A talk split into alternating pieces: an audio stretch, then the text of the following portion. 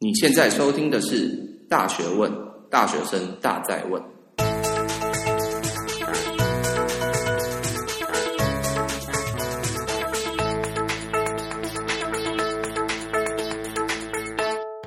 Hello，各位大家好，欢迎回到《大学问》，大学生的大在问，我是你的主持人查理。我是 RC。好的，那 RC，今天我们的主题是什么呢？今天我们的主题叫做“世风日下，考题不古”。我们要谈谈大学考古题的问题。哦，对了，这这八个字“世风日下，考题不不古”这个词，我是从我们共笔上面看到的。然后这是我们其中一个同学写的，所以我是借用他的话。然后如果他听到，然后觉得我在抄袭他的话，不好意思了， 我好额了外再付你钱对。啊不过这个有点谐音这样子，不也不是谐音啦，应该叫做就是玩这个文字的趣味这样。对对，好，那第一个就是我们要谈论考古题的意义。考古题它是什么意义呢？我想，对，如先果先讲考古题是什么，可能有些读者不太懂，可能考他古题还没有进大学就哦，对，如果是还没有进大学的读者，应该高中比较少有所谓考古题的东西吧，或嗯国中、小学、可能有啦，小有学一点考试嘛，对。 然后反正就是考古题，就是前老呃教授可能会把前几年的题目哈嗯拿来再出一遍，哦，然后把它复制贴 上，对，了也解不一定复制贴上，可能是改编，对，可对能选项把它稍微改一点，像就是你下列哪一个觉得是对的，改成不对，然后里面有一个说像是手机是个成瘾的用的器具，嗯然后把它改成手机不是成瘾的器具，这个一样的东西嘛，对不对？对，就就是把是对改成不对而已，基本上是考题几乎都一样啦，但是但是就是会再出一遍这样。至于所以考古题的意义是什么呢？其实考古题本质上为什么会出现考古题？对对对。说句对，其实说老实蛮话蛮违反直观的。对，因为为什么我们要再考一样东西？这样这样呢这样考干嘛？对我这就是我们今天要讨论的对对对考古题最简单来讲就是就是老师懒得出题了，嗯就那么简单。对老师懒得出题，只要把那个对改成不对，嗯，然后把就是假设把我们本来我们本来考高丽菜好了，改成菠菜，那基本上都是很像的东西，就很类似的东西。对对对我们再考一次，基本上老师出题也轻松了。对对对，然后甚至有些老师直接复制贴上，这也算是一种考古了。老师很轻松嘛，对不对？对，因为不然其实这些教授平常做的事很多，高中老师可能平常只需要教教书跟出考题，大学老师有一个蛮重要的一一件事是要研究，就如果他们不研究的话被 fire 掉，这是很现实的事情。嗯对这个或许许还可以再出另外一集来谈这个东西，但对，这是事所以实他。们时间上的就没有允许说再重新出一份考古题，就是出一份题目这样。应该说也未必是不允许，但就是就轻松的角度而言，这样对他们来说比较轻松。了解，对，可是那老师懒得出题，你这样或许会说，哎，老师很懒。那有任何好处吗？假设没有任何好处的话，我就今天就不会坐在这里谈这个问题了。因为考古题在老师懒得出题的这个脉络之下，反而衍生出了很多个好处。其中一个很大的好处是，它给学生一个考试的一个方向。嗯，因为考古题大部分考的大概都是老师所要强调的重点嘛。假设我们今天教神经解剖学，假设啦，对，让我们去考一个，假设老师讲一右下角出现一个笑脸，他问你说这笑脸出现在第几页？这不是，这明显不 是，不是，就老师考出来，那那就是这个老师怪怪的。说真的，因为这对不不太会是我们学习的重点。嗯，老师考出来通常都是我们所要学的重点，没错他才没会错考出来，不然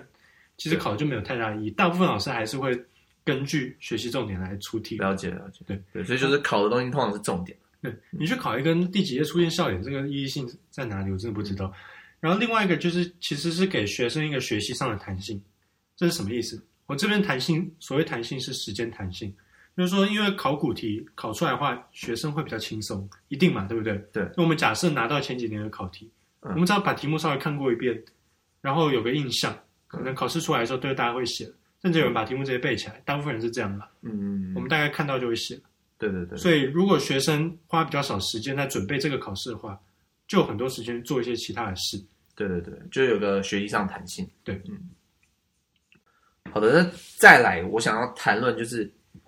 回到原本，就是考试的意义在哪里？对，那当然这个可能大家有不同见解啦。那简单来说，其实考试它表面上的意义就是要测验学生的程度。嗯，对。但我们都知道，考试跟你实际上有没有读其实是不一样。这个其实大家都有这样的一个观念。对，那实际上其实考试对很多大学教授来说，它其实只是要有个评分的依据而已嗯。对，因为它总要交出你的成绩嘛。那要怎么拿出成绩？他通常要么就是什么点名成绩，要么就是什么出席，就是不是不是出出席跟点名一样，就是点名，还有可能平时小考或者是平时表现之类的或报告。那再来就是考试，对，所以而且有对很多教授而言，他可能他的课程里面并没有报告这种东西，所以他只能用考试来当做一个依据。其实有很大原因是因为报告老师还要改啊，对对对，很麻烦的。考试就电脑读，假设选择题电脑读卡读一下就好了，嗯对，不是很轻松吗？对，所以其实对于很多教授而言，他在时间的这个不允许的情况下，他会选择就是用考试方式就可以解决。对，嗯那当然实际上还有一个点就是它可以督促我们学习，对，因为没有考试的时候我们都会很懒懒惰，所以如果有一个考试，我们自然学生上学习的这个不是说意愿，就是他的会不会学习这件事情，他会提升。所以讲到考古，我们从头到尾好像没有讲到说那考古有什么好处。那我们现在就开始谈考古，其实好处其实就这么一点啦，就是给学生多一点的时间去做其他的事嗯。但这为什么重要呢？我想我应该我们应该在前面几集就已经讲过说，嗯或者多多少少有谈到一些说，我觉得考我自己认为考试是一种投，应该说学习课业学习是一种投资。嗯，你必须它只是一种投资标的，你要花必须要花时间做其他的事情，而不是只有课业。对所以假设考试如果考太难的话，对，会让你花太多时间在读书这件事情上面，搞不好会就是你花花时间在读书，你总有一些机会成本嘛。对不对嗯，就你其他事情又没有办法做。对可是那到底要怎么评估这个机会成本是多少？然后到底要怎么评估说老师要不要考考古呢？因为总不老师也不会说是全部考考古，这对学生学习有时候是负面。但我就来细节谈，为什么到底哪些需要考考古，对，哪些不需要考考古？首先需要考考古的是哪些科系或哪些学校呢？我先讲一个比较 weak 的 point，因为我自己也不完全同意的一个，但我也有想到，就是有些证照的科系，像假设医呃医学系嗯或者法律系，医学系要考医师执照嘛，嗯，然后法律系要考，可能以后要考律师执照，对对可能也未必要当律师啊，只是很大一部分会去考。嗯，当然律师很难考，这是另外一回事。对，对所以这些证照科系的人，假设你在在学期间，嗯，你不去考他们，不去考学生考古题，基本上他们为了要通过那个执照，对，还是会去读书的，没错，就不是。呃我们要想，我们要知道，有些证照并不是大部分证照并不是那么好考。比对如说你躺着，你准备一天就考，这不是像有些人准备机测是准备一天就去考，这不是机嗯测，它没有那么好 考。医师执机照机测也是准备一天就上去也是少数啦。对啊，那个是很少数啦。对，但对于这群准备一天就准备完机测的人，他们来考一些证照，绝对不是准备一天就准备完，没有那么容易。对，而且现在也没有机测，对，我对们好老。啊。对，就 好了，没有题外话，我刚呃讲干话，像那你继续我讲。们要知，道，像律师通过率很低，嗯，医师通过率也没真的高成那个样子，虽然高过五成，可是那个是奠基在我们都有读书的情况下，对所以这些证照不是那么好考的情况下，学生就势必要读书，他才不管你考考不考考，平常考不考考古，那就是要读啊，因为国考不会考考古嘛，对不对对？对对，哎，国考考考古会有一个很很严重的现象发生，就是大家都过，嗯，这这不不太可能的事，对所以国考不会考考古啦，这个我们要知道。嗯，他顶多只会考类似的东西。对，就是证照考试，国家的证照考试不会去考考古啦。所以说，对于这些证照科系的学生来说，嗯，我们假设不考考古，他们也会念的话，那我们干嘛在平常还增加他们负担？嗯，因为你，因为其实对这些证照科系人来说，他们平常就算没有读，他们之后也会读。对然后你考他们考古，会读的人他还是会写，不会读的人就就算会写，可他们之后还是要读所以。就给他一个弹性，就是假如他今天可能有一些课外的东西，他至少在这个成绩上他不会那么难看，对，还是可以过这样子嗯。反正他未来还是会读，这我们不用担心嗯。那这里回到就是刚刚我提到，就是考试的意义在上面，就是考试的意义跟它的表面上意义跟实质上意义不一样。就是如果你今天考试考分数考很高，也不代表说你真的就有学习到东西嗯。那你考很低，你搞不好其实也有学到很多东西。对，所以所以就考试只是一个评分标准。那既然只是你们只知道这个评分标准其实不是那么就是具有公公正性的话，那其实让大家都分数不要那么难看，其实其实对于学生的这个学习上来，其实有所帮助的。再来，我所要讲的一个观念是精英教育。哦，对，这个词非常具有争议性，因为什么叫精英教育？其实我在这里不定义精英教育，所谓精英教育，我这边所谓的精英教育比较偏向说，嗯，在这个科，应该说精英科系了，随便精英，反正一样类似，就是这个科系的人，学生比较愿意自主学习。嗯，我这这就定位所谓精英科系。至于什么样的科系属于精英科系，其实我没有答案。说真的，因为真的很看个人，而且很看当地的状况，对，就而且看看那个科系自己的状况。嗯而且也没有说这这也不是说什么要读书、要自主学习才是好事嗯。我没有这样讲，成绩好坏真的没有，我觉得我真的觉得还好。说真的，只是在这里，我们如果要讨论考古的话，对如果要做论证，我必须把它分成这两类。嗯然后这两类也没有一定的界限，就是精英跟非精英，它也没有了解一定的界限。我觉得它比较属于在光谱两端。好，这里想到精英，我刚才我再重复一遍，它是属于学生比较愿意自主学习的一些一群人或一群科系的学生。对，对于这群人而言，你考他们考古题，嗯，跟他们是否学习基本上不太会有一个特别大的一个关系。嗯为什么呢？就举例来说，我我今天在读一本呃，不管是科普书还是其他领域的书，我读这本书不是课程里面的书，没有考试嘛，对不对？嗯，也没有人会在我读完的时候考我说那里面写了什么，可是我还是会去读啊，对不对？因为我自己想学嘛。对，就一些专业科系的人来说也是这个样子。你今天假设你读这个东西读得很开心，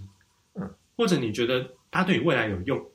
或者你愿意自主学习，不管有没有用，你愿意学这个，对不管你喜不喜欢，反正你就是愿意学。对，那你不管考不考他考古，他还是会学嘛，对不对？对。简单来讲就是这个样子没。错没错。所以你假设你去考他，就假设你不考他的考古的话，对，他就势必要花更多的时间在这上面，搞不好去吹毛求疵去考一些细节，因为有时候考古不是只有考大观念，嗯，还是有一些细节。对，他如果万一因为这些细节而损失了他学习其他东西的时间，嗯，有时候不是一种损失吗？当然，我这里不是说面对这些科系就要全部考考古，这真的还是要很看，不管是老师的习惯，还是看一些科目的状况。这个不是一个 general 能够涵盖的概念，当然，大概概念就类似这样。然后反过来看，不需要考考古的科系，就是我刚刚所谓的所谓的非精英啊，就是你假设不考他们是的话，就是你考考古，他们就被考古，然后什么都没有学到，对，那这样基本上这个学习就没有太大的意义。嗯，对，了解。但在出题上有需要做这个什么什么改变吗？因为出题上对于这些人来说，假设你不考考古，老师也不可能考的。对于一些不不读书呃比较不喜欢读书的学生，或比较不喜欢学习的学生或科目嗯来说，老师也不敢考太难。我说老师，我对我说老实话，因为他考太难代表什么事情？代表学生会被当。嗯，呃，如果去当过老师或者是问过老师的话，就很明显发现老师是不喜欢当学生的，他当你干嘛？说真的，那当其他还要给学校交代说对为什么他当人这他样。自己生活就已经够忙，干嘛当你？对我了解，他除非是什么失，他除非失恋，然后想要找学生出气，不过这是很少见的事情吧，对不对？嗯，对所以老师不会有事没事考得太难，可是他也不会考得太简单。对，嗯因为第一个考得太简单也是要跟学校交代的，就是说学校可能问你说怎么大家都考一百分，对所以这迟早会，呃，会在一个平衡点上面。了那解你，说这个这也不是不是适合运用在精英，就不是也适用在精英教育上面吗？不是，我举医学系来讲，嗯，呃，我现在把它定义为医学精英教育，可是不代表说我们一定会学得多认真，可是事实是我们都会去把考试把它弄得很好，嗯，生态就是这样，对对对。所以无因关为医学系系通常是一群成绩比较好的学生，没有错。所以他们从小成绩好到大，不会希望自己对，长大后成绩变差。嗯，所以对于这群人而言，您假设老师考的很难很难，非常难，需要学生读非常多时间，你真的觉得学生会坐以待毙吗？我跟你讲，学生会读的非常非常非常非常非常辛苦，然后继续熬夜，对对这对个并不是一个好现象。我说真的，对，而且通常到最后就是一个一些琐碎的对、零碎的知识，然后如果老考老师真的考那么难，医学生还是会想办法把把把它背起来。对但是这些知识其实根本没有什么意义啦。可是这是对于一些比较我们所谓的精英教育而言，他们会就是这个平衡点是会随时变的。对对对可是对于一些比较不喜欢读书的人而言，如果老师考太难，他们就真的不读了。我说真的，他们不会那么真的那么在意成绩，反正就其要实当过大家都一了起过了干就好对了对对，过了就好。对，这真的，我再重申一遍，这真的无关好坏。嗯，这两类学生没有所谓是好是坏，只对是是一个习惯性的一个对差别，个性上的这个个别性上差别，真的无关好坏。所以不要再检举我们说我们在讨论什么精英教育什么，真的不是这样的。我对只啊是就讲出是一个，我我懂你意思，就是你在讲的，就是说我们大学教育应该是要让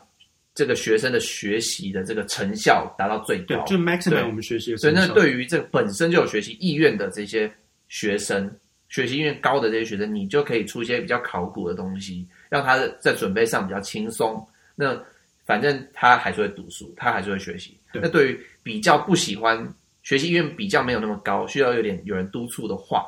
这时候就不要出那么多考古，那学生自然就比较容易去学习一些东西对。没有那错当然你也不要考太难，然后被他当掉，这样的话才可以，就是有点像视训教育的概念，就是让每一个学生都可以获得最多，在大学时期间获得最多了。没错，对，了解了解。对，那再来就是，其实考古题还还有一种东西叫做申论题。对，那假如对于申论型申论题的题型的话，其实考古题有没有考古其实没有什么差别啦，除非你把考古题整个论，就是申论题整个论述都一字一句的把它背下来，那那你也够厉害了，我也没办法。有时候真的针对这种东西，你把它一字不漏背下，你不如去把那题直接了解，可能还比较快。对是不对是对，，所以其实对于这种申论型的考古，有没有考古题其实没有什么差别嗯啦。重点是你有没有懂那个观念。对，那这样的申论型的题目呢，我自己觉得就是可能比较适合着重在一个思考的科目上，就是假如这个可能数学数学系，或者是可能有一些理工科比较具有逻辑推演的东西的时候，申论题当然是会比较是一个优先的选项。或者计算题啦，差不对多。对对，有点类似这种感觉。那那再来一个问题就是说，其实申论题它是不太好评分的、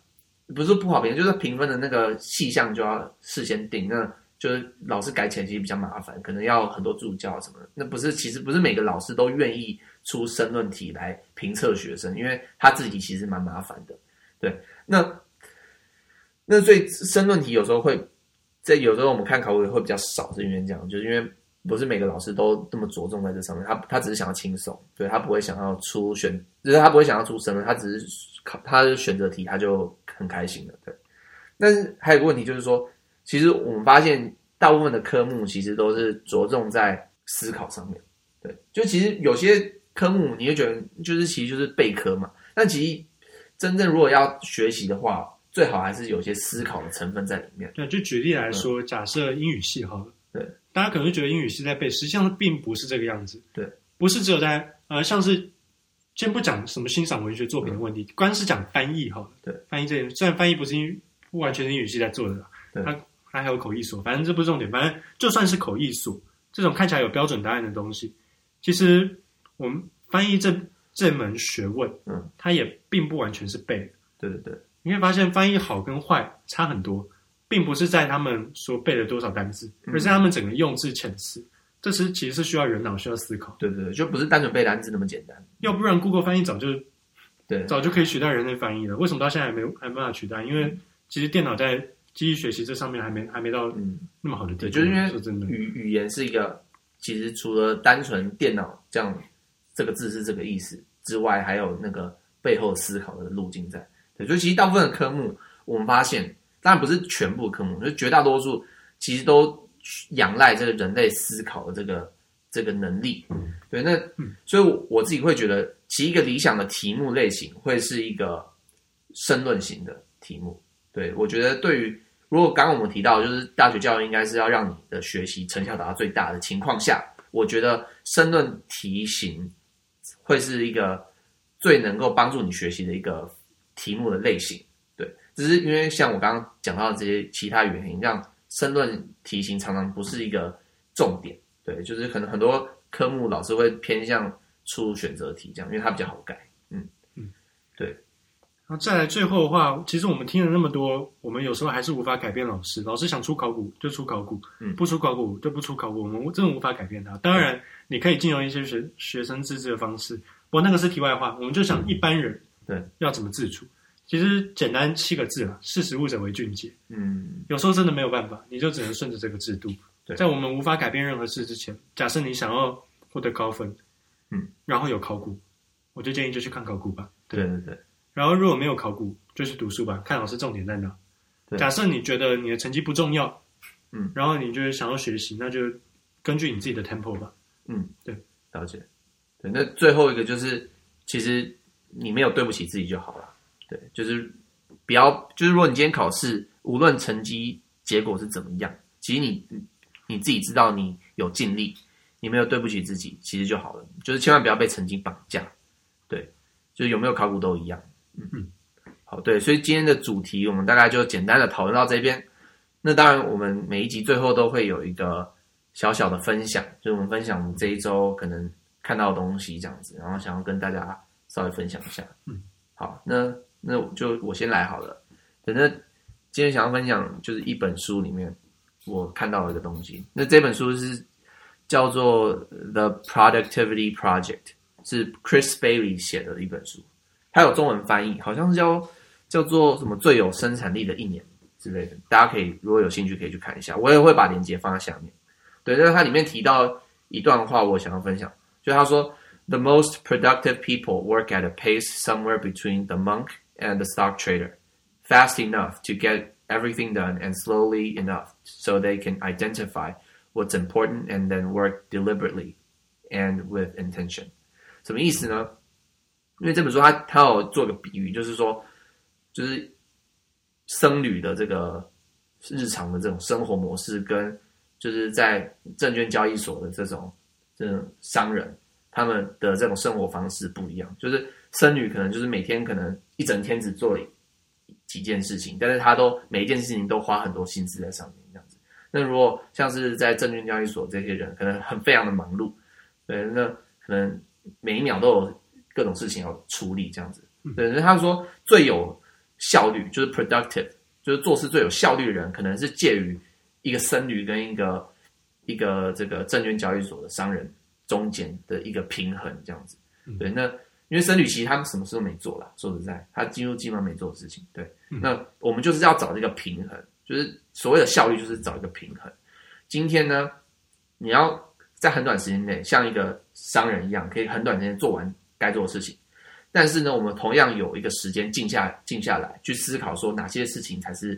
就是最重要的，我们应该花时间在上面。对，嗯就有点像一个 work life balance 这样的一个嗯哲学、啊。那这本书我也其实蛮推荐大家去读的。那如果有未来有机会，我也会再细部的分享这本书的内容给大家。对，嗯好，那阿金你要你刚刚讲那么多，让我压力很 大，因为我要讲的没有那么多，而且呢会少很多。其实我也是要推荐一本书啦，这本书叫做《财富大逃亡》，然后副标题是“健康、财富与不平等的起源”。嗯这本书在讲什么呢？我想这本书是诺贝尔经济学奖得主，忘了有点忘了哪一年，Angus Deaton 所写的。嗯了解然后他主要在讲一些关于一些像贫富差距啊，它的起源在哪里，然后应我们应该怎么解决这样的问题对，还有到底我们要怎么平衡福祉，还有这些福祉到底在世界上是处于怎么样的一个情况，嗯大概是在讨论这类的问题。然后我没办法讲的太细的原因，是因为我才看到第一章，